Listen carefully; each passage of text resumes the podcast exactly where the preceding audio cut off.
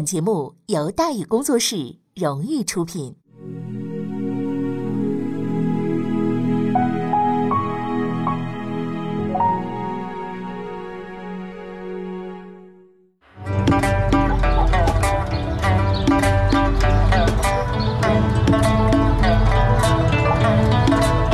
说书唱戏劝人方，三条大道走中央，善恶到头终有报，人间正道是沧桑。给您续上一杯茶，我慢慢的说，您细细的品。听大宇话说明朝，除了咱们广播直播以外啊，我们还在喜马拉雅独家网络发布。各位呢，可以登录喜马拉雅手机和电脑客户端，搜索“大宇茶馆”，选择收听。上期节目咱们说到哪儿了呢？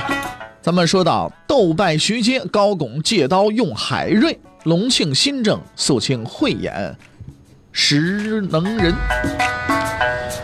哎呀，这个慧清啊，就是高拱啊；这个肃清啊，就是高拱啊，很厉害啊。这次呢，这个在用人方面呢，他确实比徐阶要好一些，因为徐阶 用海瑞用的自己都快家破人亡了，是吧？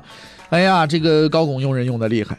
那么这他用的哪一些人呢？我们昨天的介绍里，今天我们介绍第二个，就是两广那边啊又产生叛乱了，而且这个叛军呢有一定的战斗经验，派去了几个人都被打回来了。高拱一拍脑门派出一个能人，谁呀？尹正茂。啊，高拱一听打不了都打不了，是不是？派尹正茂去。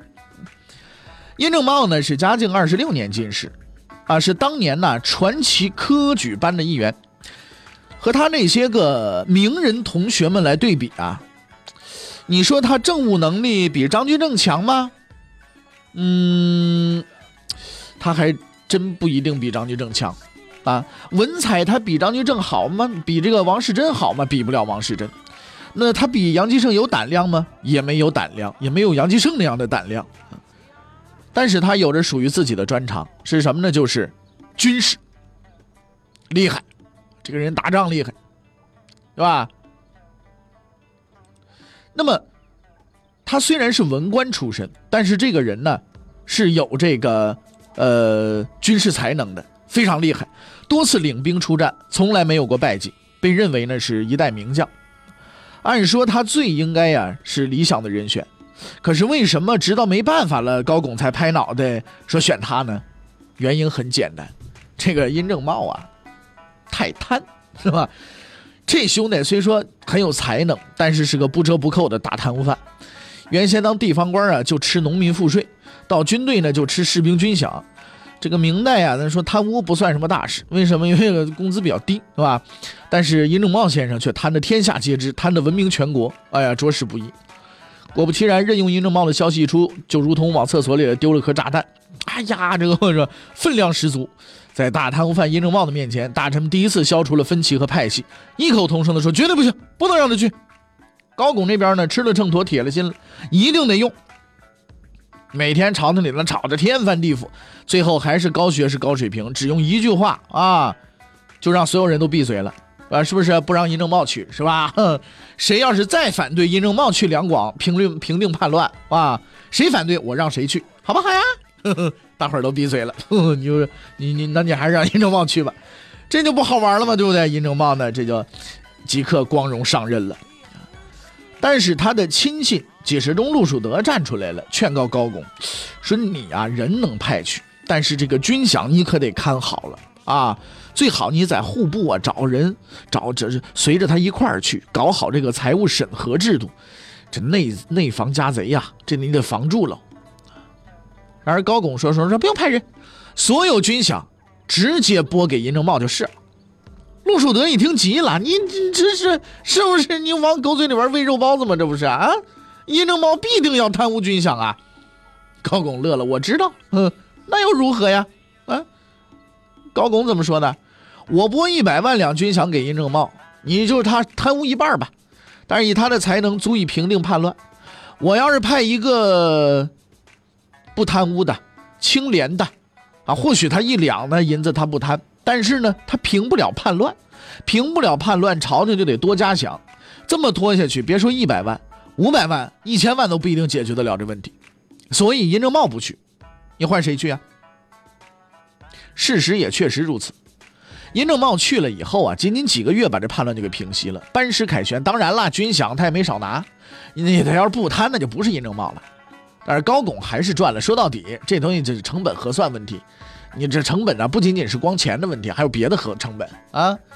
在高拱的正确指导之下，潘继训和殷正茂呢，成为了名噪一时的风云人物。但和这第三个人比起来啊，前面这二位只能算是小儿科。因为这位最后出场的压轴那个主角啊，那解决了一个问题，一个连朱元璋都没能解决的问题。谁呀？这个人名字叫什么？叫王崇古，时任督察院右副都御史。其实之前呢，他曾经露过一面，在浙江的时候，他作为于代猷的副将啊，出击倭寇获得大胜。这之后官运亨通，一直到了呃督察院右副都御史这个位置。在当时的朝廷当中，有三个人是言官们不怎么敢惹的，就是杨博、谭伦以及这个王崇古。所谓不敢惹，不是说因为官衔的问题，啊，越大的官骂的越起劲。这个三人之所以能幸免，是因为他们有一个共同的特殊身份，叫什么特殊身份？军事文官。在明代呀，这个武将出身的人呢，是很受歧视的。经常被人看作大老粗，你比方说戚继光了、于大猷了，这些人都不能幸免的。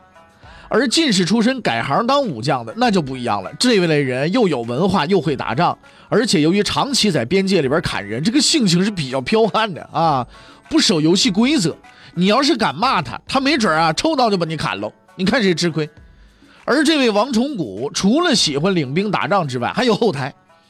作为嘉靖二十年的新科进士。他和高拱同学关系非常好，于是呢，他被委派了一个极其重要的职务，叫宣大总督。伟大的军事家、政治家、哲学家王守仁曾经在他的著作当中说过这么一句话：“大明虽大，最为紧要之地只有四处，若此四地失守，大明必亡。”那么王守仁说的这四个地方都是哪儿呢？哎，这四个地方当然了。就包括咱们所说的这个宣大嘛，啊，这四个地方分别是宣府、大同、冀州、辽东，他们是明代边界最让人头疼也最难防守的重要据点。所以自的明代中期以后啊，他们就被分为两个独立军事区，一个是宣大，一个是蓟辽，由朝廷直接管理。那个军事指挥官呢，就是总督，啊。越超越各级总兵，这是明朝国防部长，就是兵部尚书以下最高级别的军事长官。只有最富军事经验的将领才能担此重任。顺便说一句啊，当时的蓟辽总督呢是谭纶，而他手下的两位总兵分别是冀州总兵戚继光以及辽东总兵李成梁。哎，这个阵容多豪华呀！你看到这个豪华阵容，你就应该明白王崇古同志找了个多么光荣的工作。踌躇满志的王崇古前去赴任了，他做梦也想不到，一个天大的金元宝咣叽砸他脑袋上来了。就在王崇古上任的几乎同一时刻，一个人从蒙古鞑靼的帐篷当中走出来，在黑夜中向故乡投去了最后仇恨的一瞥，朝着另一个方向走去，那里是敌人的营垒。于是天明之时，边关的明军突然开始紧急戒备，并且派出快马告知新上任的王崇古总督，横财来了。这个人的名字啊，叫做巴哈纳吉，是俺达的孙子。说起这位俺达兄弟，也算是老朋友了啊。当年闯到北京城下，杀人放火，挺威风，就是他。然而现在他孙子竟然跑到敌人那边当了叛徒，归根结底，这是一恋爱问题。哎，怎么恋爱问题呢？你听着，事情的起因是这样的：不久之前，巴汉纳吉准备啊要娶媳妇了，啊，而且呢，这位未婚妻啊很漂亮。所以小伙子一天到晚的乐呵呵的，可事情啊是就坏在这漂亮上了。有一天呢，爷爷看见了这位孙媳妇儿，爷爷一看，嚯，呀，这说的太漂亮了啊！巴哈纳吉，你再娶一个吧，啊，这归我了。哈哈哈！哎呀，顺便讲一下啊，据某些史料记载，这位孙媳妇儿也是俺达的外孙女。你要这么算起来，那俺达应该是算乱伦了。不过从这位仁兄以往干过的种种这个光辉事迹啊，呃来看的话，搞这么一出也也也不出奇。虽说当时没什么婚姻法呀，什么鞑靼部落也不讲究什么三纲五常啊，但是呢，巴汉大吉依然愤怒了啊！我好不容易我找这么漂亮一媳妇儿，好家伙，你给我抢走了，你太太岂有此理了你！可是呢，他不能跟人抢，因为这老头呢，偏偏是他爷爷，啊，还是部落首领，自己一无兵二无权，那能怎么办呢？没辙。思前想后，他找到了一个报复的方法，哎，干脆。我呀，投奔明朝得了，就算不能带兵打过去，至少我能出一口恶气。于是呢，这个事儿啊就闹到这份上了。边关守将老这么一重量级人物，那太高兴了，马上派快马去向王朝谷报喜。可是等他他等到的不是王崇谷的夸奖，却是一番严厉的训话：而自今日起，全军收缩，准备迎战。此外，还有一条特别的声明：副将就是副总兵级别以上军官，一律不得外出作战。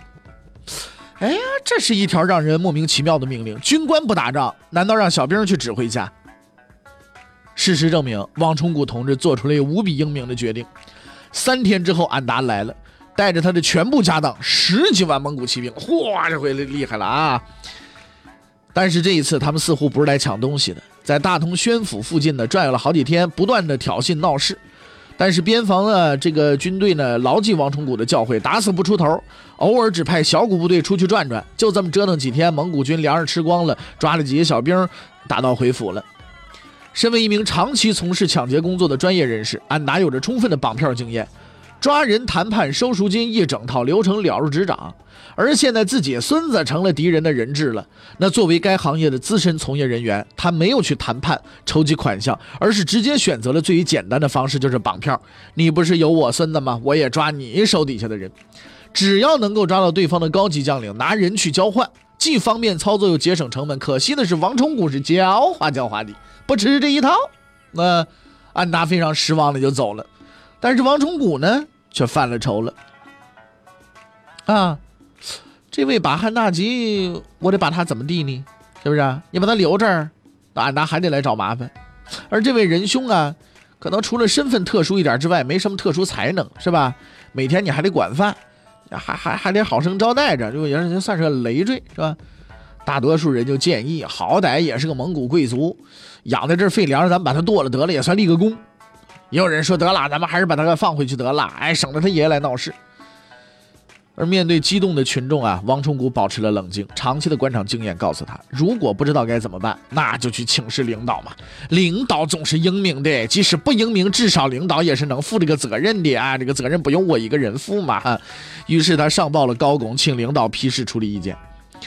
高拱接到了报告，即刻呢就找来了张居正。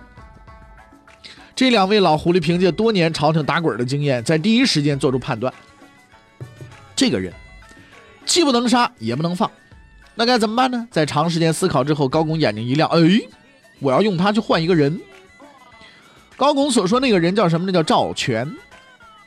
明代啊，是一个不缺汉奸的朝代，而在吴三桂之前呢，作为最可恶的汉奸，非赵全兄莫属。在逃到达的之前呢，赵全是明军中的一员，估计是由于福利待遇之类的问题，义无反顾呢就投奔了安达，成了一个臭名昭著的汉奸。历史证明，这个汉奸往往比外敌啊更可恶啊。高拱之所以如此看重赵全，是因为这位汉奸实在坏离谱了，坏出了国际影响了。安达虽说喜欢抢劫杀人，但总体而言人品还是不错的，也比较耿直，抢完了就走，不在当地呢留宿过夜。但是赵全的到来呢，改变了这一切。赵全熟悉明军的布防情况啊，经常带领蒙古军进攻边界。此外，他还劝说敢达：“你干脆当皇帝得了，组织政权和明朝对着干。”哎呀，这个破坏能量非常大。因为他为祖国付出的巨大贡献，赵全极其光荣地成为了明朝头号通缉要犯。上到皇帝，下到小兵，个个都知道他的大名。而这位仁兄也极其狡猾，朝廷重金悬赏，但凡抓着他的，升官赏钱，咱们就不说了，还能分房子，是不是？哎，但是这十几年过去了，连根毛他都没得着。现在呢，机会终于到了。在高拱的命令之下，王崇古派出了一名特使前往俺达军营谈判。这名使者的名字叫鲍崇德。在很多人看来啊，这是一个看上去并不复杂的任务，但实际上非常复杂。使者踏入俺达的营帐，等待他的不是谈判的诚意和酒宴，而是冰冷的刀剑和这样一句话：“你知不知道，之前来过的两个明朝使者已经被我给砍了。”死亡的威胁扑面而来，因为这位安达似乎根本没打算谈判。万幸的是，那个看上去并不起眼的使者鲍崇德，实际上非常的起眼。鲍崇德是当地人，原本是个翻译，之后不断进步，兼职干起外交。这一次呢，他将用自己的出众的能力去完成这次凶险无比的任务。鲍崇德一看，哈哈，吓唬谁呢？啊，我知道。哦，安达一听，那你知不知道之前与我对阵的明军将领也大都被我杀掉了呀？哎，嚣张是可以升级的嘛。我知道。那你为什么还敢来呀？然而，嚣张的安达沉默了，因为鲍崇德说了一句话：“我为什么敢来呀？哼，我要是不来，你孙子就没命了啊！”虽然安达摆出了一副坚决不谈判的架势，但是鲍崇德十分肯定，他就是在那虚张声势。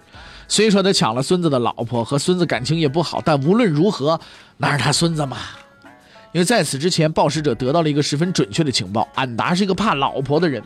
虽然安达好几个老婆，而且呢生性野蛮，也没受过什么教育，但他依然是怕老婆的，特别是那个叫伊克哈吞的女人。这位啊，大概算是俺达资历最老的老婆了。我们只能这么说，因为他不分大小嘛，也是最厉害的一个。所以说，当时的蒙古部落娶几个老婆很正常，是不是孙女算不算乱伦，没人管这个。可偏偏那位跑掉的巴汗大吉就是。伊克哈屯养大的，啊，老儿子大孙子，老太太命根子嘛。你娶几个老婆我不管，但是你把我养大的孙子给我赶走了，那我我可就得把你废了，对不对？于是呢，就在那之后的一段时间内啊，俺达的宿营地啊，经常会出现这样一幕：满脸怒气的一个哈屯追着俺达嚎啊跑。并且一边跑一边拿手中的木棍子，发出大声的怒吼：“你个老不要脸的，快把我孙子给我要回来，要不我就整死你！”啊！虽然在过去的几十年中，安达杀了很多人，抢了很多东西，但是他毕竟也是个人嘛，这么个闹腾法，每天都不得安生嘛，对不对？实在受不了了。可是你让他拉下面子求人去，这事儿也确实干不出来，不得已才出出此绝招，希望给对方一个下马威。可惜这个鲍崇德呀，人家情报事搞得好，也并非等闲之辈。这位仁兄也是在官场里边打滚的，论耍阴谋、玩手段，那俺拿还得叫他一声爷爷呢。于是大家都不忽悠了，开始摆事实、讲道理。俺拿开门见山：“我孙子现在在哪儿呢？情况怎么样？你们虐待他了没有？”嗯，鲍崇德说的很好，我们给他安排住处了啊，好吃好喝供着，你不用担心了。摸清了情况，下面谈条件，怎么放我孙子呀？随时都可以放你孙子啊，随时都可以。我们只是要一个人而已。然后呢，鲍承德就说：“我们要赵全。”安达想了一下，就想了一下啊，他笑了。对他而言，那个人实在是无足轻重。几天之后，穿着新衣服的巴汗纳吉回到了蒙古，还带来了许多礼物。而安达也终于得以从每日的追逐中解脱出来，不用担心棍棒会随时落到自己脑袋上。唯一的失败者是赵全。那位仁兄毫无廉耻的当了十几年的走狗，最终却得了这么一个下场。历史又一次证明，所有背叛自己祖国的人，终将被所有人背叛。因为奴才，你始终只是个奴才。你获得了哪国的国籍，你也是个奴才。赵全抓回来了，被凌迟处死。据说身体还不错，割了上千刀才死。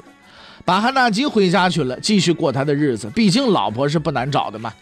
按说事情到了这儿了，那不就完事儿了吗？对不对？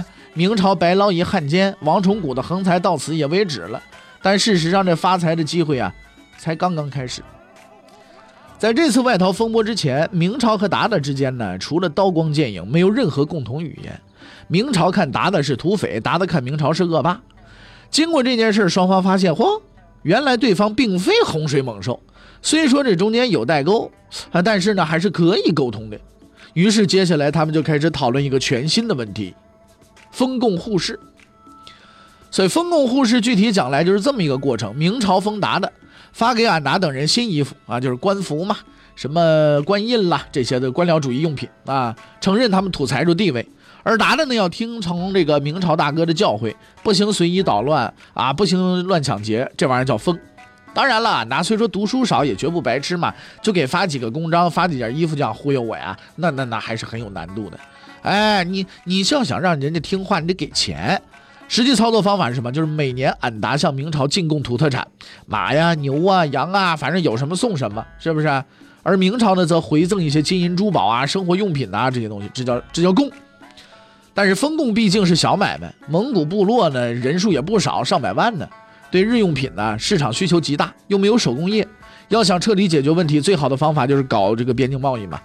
大伙儿找一地方弄个集贸市场是吧？来往的商贩把摊儿一摆，你买我卖，这玩意儿叫互市。其实自从元朝取消国号之后啊，混吃等死就成了大多数蒙古人的心愿了。所谓回中原大地当地主，这这做梦都不一定能想得着。可是没办法，蒙古的经济结构实在太单一啊，骑马放牧人人都会，可你让他造个锅碗瓢盆来，这这玩意儿说实在的，能难死他。哎，如果要几十年不用这些玩意儿，似乎也有点说不过去。找人要么人又不给，没办法就只能抢，是吧？现在既然能够做生意挣回来，那自然更好了。毕竟啊，抢个把脸盆把命丢了，这玩意儿也不不太划算，是不是？哎，顾白旦说体育就是和平啊，贸易呢也是和平啊。有一点必须说明啊，只有在实力对等的前提下，贸易才能带来和平。边境有王崇古、谭伦、戚继光这些狠人帮忙守着，是谁抢就收拾谁，那人家才老老实实跟你做生意，否则还是抢劫划算。所以。还是我们之前那句话，想跟人谈判，你首先得有实力。什么什么，我们我们要这个啊，要讲究这个这个法那个秩序的，你得胳膊粗，你得能掰得过人家，对不对？你有跟人家谈判的这个能力，你得有这么一个能力，你才能坐在谈判桌上，人家才能好好跟你谈，否则人就是欺负你，欺负死你，你还说不出什么来，对不对？所以呢，对于封共互市这个制度，蒙古当然一呼百应了，特别欢迎了。可是呢，他们这热脸呢，却贴上了冷屁股。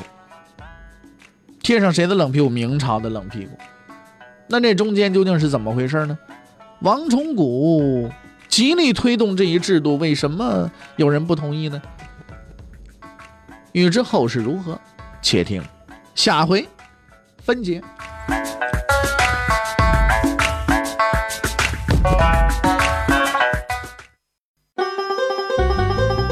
各位你想跟大禹交流吗？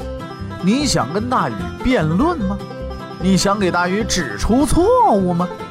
来微信吧，微信搜索订阅号“大禹茶馆”，哎，就能实现了。记住啊，禹是宇宙的宇。